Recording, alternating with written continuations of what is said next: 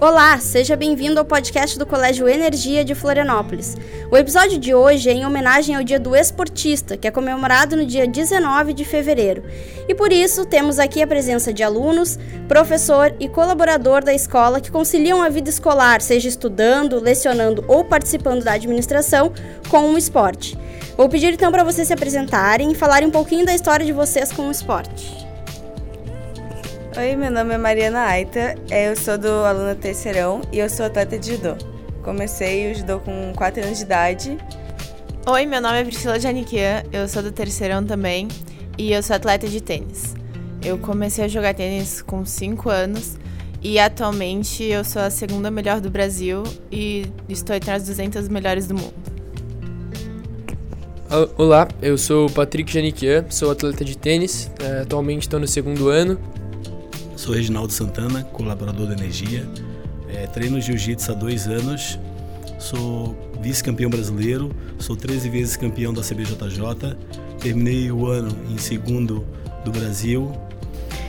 Meu nome é Kaiser, sou professor de xadrez do Colégio Energia. Trabalho com a criançada do primeiro ao nono ano.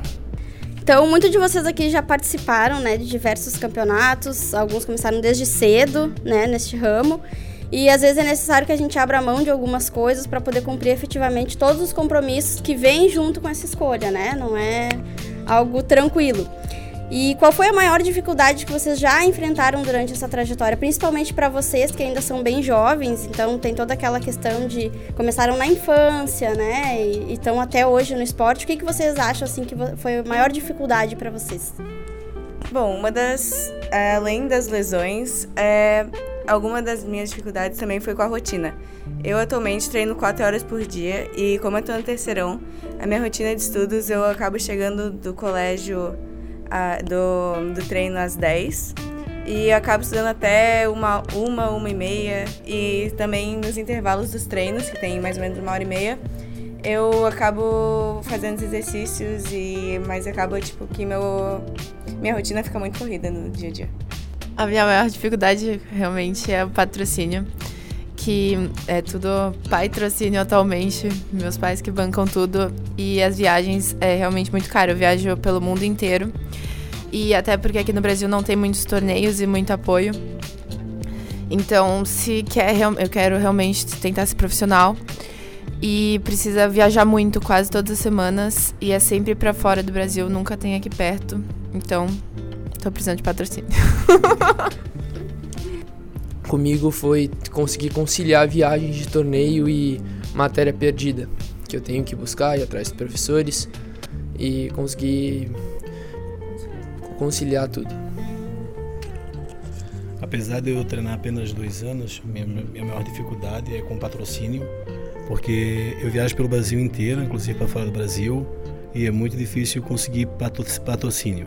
Então a gente está sempre é, tentando buscar seguidores nas redes sociais, tentando buscar patrocínio e são poucas pessoas que ajudam, poucas pessoas que acreditam no esporte em Santa Catarina. Bom, o xadrez, como qualquer outro esporte, é, ele exige muita disciplina, né? seja na parte de treinamento, né? em especial, ou na parte competitiva mesmo. E a parte que toca mais a, a, a diferença entre os esportes físicos e os esportes intelectuais é justamente esse nível de concentração que é muito mais elevado do que no esporte físico. Mas no xadrez, é, também tem um desgaste físico. A partida, por exemplo, do Campeonato Mundial, ela dura em torno de 6 horas, né? Então ali tu tem um, um, um desgaste muito grande. Né? Você pode ficar imaginando assim que ah, mas é um jogo que o cara fica sentado direto, né? É, mas tu tem uma, um nível de concentração muito alto e acaba tendo um desgaste. Isso, é, o desgaste é, mental acaba refletindo no desgaste físico também, né? Uh, ser esportista requer muita disciplina para manter a rotina de treinos, a participação contínua em campeonatos. E então vocês são nossos alunos, colaborador, professor. Como é conciliar a rotina de treinos com as aulas e a vida profissional? Como é essa rotina? Bom, como eu já tinha citado antes, é, minha rotina de treino é, acaba sendo to todos os dias. E minha rotina de estudos eu tenho que estudar sempre no, nos intervalos de treino, ficar até mais tarde estudando. Mas eu também tenho a ajuda dos meus amigos que acabam tipo, me explicando a matéria. Bom, aqui na Energia é muito bom é, para conciliar estudo com os treinos, porque não só os treinos, mas os torneios também, porque o método de ensino é por apostila e na, as apostilas são muito autoexplicativas. Então, todos os torneios onde eu tô, eu levo a apostila junto comigo e a gente vai direto. Sempre tem umas amigas também que me ajudam. Mas é, o colégio apoia também, isso é bem bom, que ajuda bastante, porque se o colégio não apoiasse, ia ser bem complicado. É, o que me ajuda muito são os, pro, os, próprios professores, que eles entendam, eles entendem muito bem quando a gente tem que sair para torneio, competições. Eles estão sempre lá para ajudar a gente quando a gente volta, explicar algum conteúdo de tarde, quando a gente não não entendeu a matéria ou alguma coisa do tipo, quando a gente não estava presente em sala de aula quando ele explicou. É, e também as apostilas também são muito boas, porque elas têm até exercícios resolvidos que ajudam a gente a entender como é que faz passo a passo tudo. A minha rotina de treino é. Eu trabalho 8 horas, sou colaborador, né, não sou aluno. E como eu trabalho 8 horas por dia, eu treino todos os dias à noite. É, tem dias que eu treino duas ou três vezes na noite, principalmente terça e quinta, mas é uma rotina bem puxada. A gente acaba muitas vezes lesionando, né? E a recuperação, já que eu não sou mais um menino, já tenho 43 anos, é, apesar de ser campeão, é, a lesão demora muito, demora muito tempo para cicatrizar, porque tem que tomar remédio e tal. Mas minha rotina de treino é bem puxada, porque, como eu falei, eu trabalho 8 horas por dia. Bom, o xadrez, como qualquer outro esporte, é, ele exige muita disciplina, né? seja na parte de treinamento, né? em especial, ou na parte competitiva mesmo. E a parte que toca mais a, a, a, diferença entre os esportes físicos e os esportes intelectuais é justamente esse nível de concentração que é muito mais elevado do que no esporte físico. Mas no xadrez, é, tu também tem um desgaste físico. A partida, por exemplo, do Campeonato Mundial, ela dura em torno de seis horas, né? Então ali tu tem um, um, um desgaste muito grande né? Você pode ficar imaginando assim que ah, mas é um jogo que o cara fica sentado direto, né? É, mas tu tem uma, um nível de concentração muito alto e acaba tendo um desgaste. Isso, é, o desgaste é, mental acaba refletindo no desgaste físico também, né? Principalmente para ti, Reginaldo, que já tem ali uma profissão, já tem uma carreira, já trabalha.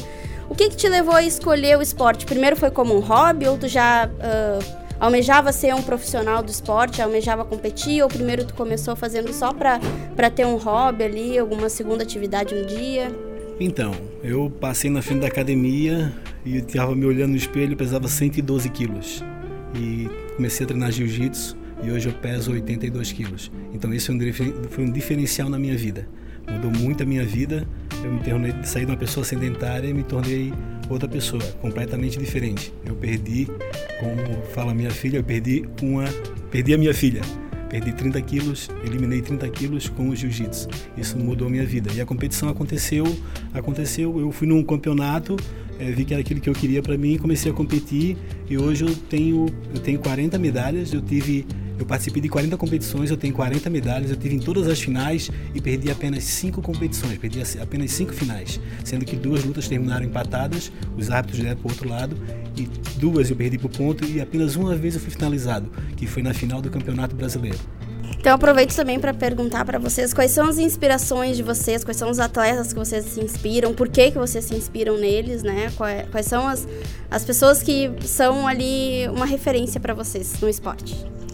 Bom, é, meu pai, ele é faixa preta de judô também. Ele, me, ele que me inseriu no, no mundo do esporte. E pra mim ele é tipo uma inspiração. E também no judô mundial. Eu me inspiro muito na Utaabe, que é uma das, das tops que tem no mundo. Ela é do meu peso também, é dos 52 quilos. E eu, eu admiro muito ela, porque ela é muito boa. Bom, no tênis mundial, uma das pessoas que é até aqui da nossa cidade, Manezinho, o Guga, que é uma inspiração para mim.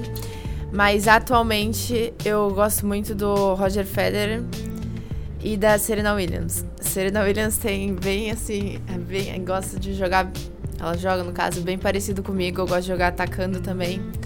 E eu sempre me identifiquei muito com esses dois, até porque tem muita garra, muita vontade e é isso que eu quero para mim, chegar lá. Para mim, no tênis mundial, é, quem mais me inspira são, dois são três jogadores: o Rafael Nadal, o Novak Djokovic e o Roger Federer. O Roger Federer, pela simples classe que ele tem na quadra, é uma coisa linda quando ele tá jogando. Uh, o Djoko é por fato dele nunca desistir e querer botar toda a bola na quadra. E o Nadal pelo fato do mental dele. É uma coisa impressionante. Ele perde um ponto porque ele fez um cometeu um erro. No próximo ponto ele já está completamente inteiro e pronto para voltar para dar tudo para ganhar aquele ponto.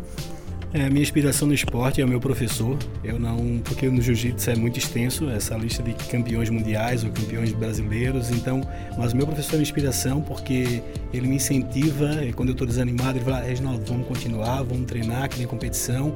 E quando a gente está na competição, ele se divide em cinco, seis. Você tem cinco alunos dele lutando, ele está gritando com os cinco, está dando instrução para os cinco, é uma loucura. Então ele, ele é o cara que me inspira, ele é o cara que eu quero sempre do meu lado pessoa que me inspira hoje em dia é o Kasparov, né? Ele vai além do tabuleiro, né? Então ele acaba é, contribuindo para o desenvolvimento em outras áreas. E agora a minha pergunta é especialmente para vocês que estão aí no ensino médio, terminando o ensino médio, prestes a ingressar na faculdade, sem querer botar pressão. o que vocês pretendem cursar? Ou vocês pretendem se dedicar a partir, né, a partir do final do ensino médio exclusivamente ao esporte? Quais são os planos de vocês para o futuro? Bom, meu plano de vida desde pequena foi sempre continuar nessa área do esporte. Então, é, eu escolhi nutrição para fazer para prestar no vestibular e no Enem.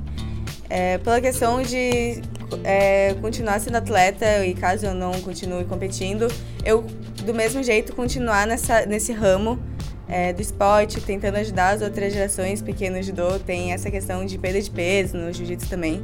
E eu quero ajudar, porque é, uma do, é um dos problemas da maioria dos atletas dessa categoria, é a perda de peso.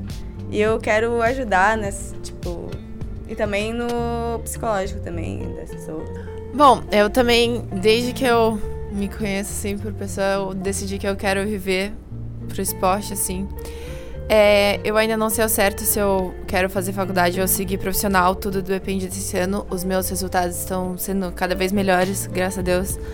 Já fui 17 vezes campeã brasileira, 6 vezes campeã sul-americana e 6 vezes campeã mundial. Então, espero seguir assim. E se eu for fazer faculdade, eu vou fazer faculdade nos Estados Unidos, uma bolsa 100% que o tênis me oferece, em uma boa universidade. E ainda não sei ao certo o que eu gostaria de cursar, mas seria na área das exatas que é o que eu sou apaixonada. Uh, para o futuro, na, em universidades, eu gostaria de fazer uma universidade fora do país, nos Estados Unidos, por exemplo, através do tênis, com uma bolsa pelo tênis, continuando a jogar. E talvez tentar profissional mais para frente, quando eu estiver na faculdade, porque, porque eles têm todo um centro de treinamento muito maior do que existe aqui no Brasil, um apoio muito diferente. É, e queria tentar uma bolsa lá e tentar mais para a área de exatas, que nem minha irmã tentar puxar um pouco, tentar fazer, acho provavelmente engenharia de computação. E agora nós temos a participação especial da Olivia, que é do segundo ano do ensino fundamental aqui no Energia, e ela vai falar um pouquinho da rotina dela com os estudos e os esportes. Meu nome é Olivia, eu tenho sete anos, é, eu pratico natação, ginástica e às vezes quando tem eu faço Iron Kids e quando eu posso, eu faço Ironman. Quantos dias por semana tu treina? Tu treina todos os dias? eu treino. Cada aula tenho todos os dias, menos nos feriados. Aí eu brinco. O que, que tu acha que tem mais dificuldade em fazer um esporte e estudar ao mesmo tempo? O que, que tu acha pra ti que foi mais dificultoso desde que tu começou a fazer continuamente os esportes? É que eu, eu tava só na natação, aí eu me apaixonei por ginástica. Eles me chamaram pra pré-equipe. Aí é das 8 horas da manhã até meio-dia. Eu queria fazer até meio-dia, só que aí eu não ia poder fazer mais natação. Aí eu vou fazer no normal que eu já tava. Que aí, pra senão ia... essa é a maior dificuldade. É, porque senão eu não ia fazer a natação que me ajuda também a nadar, porque eu vou bastante na piscina e na praia. Aí tu gosta bastante de natação. Sim, E desde quanto tempo tu faz natação? desde a barriga. Desde a barriga? Minha mamãe nadava bastante comigo. Então tá, muito obrigada, agradeço a presença de vocês, desejo muito sucesso para todo mundo no esporte, realmente né, é uma área aí que não tem tanto apoio no Brasil, mas que com força de vontade vocês vão conseguir chegar lá, com certeza já chegaram, né, já são maravilhosos em tudo que vocês fazem. Agradeço também a audiência de todos que estão nos escutando, muito obrigada e até a próxima.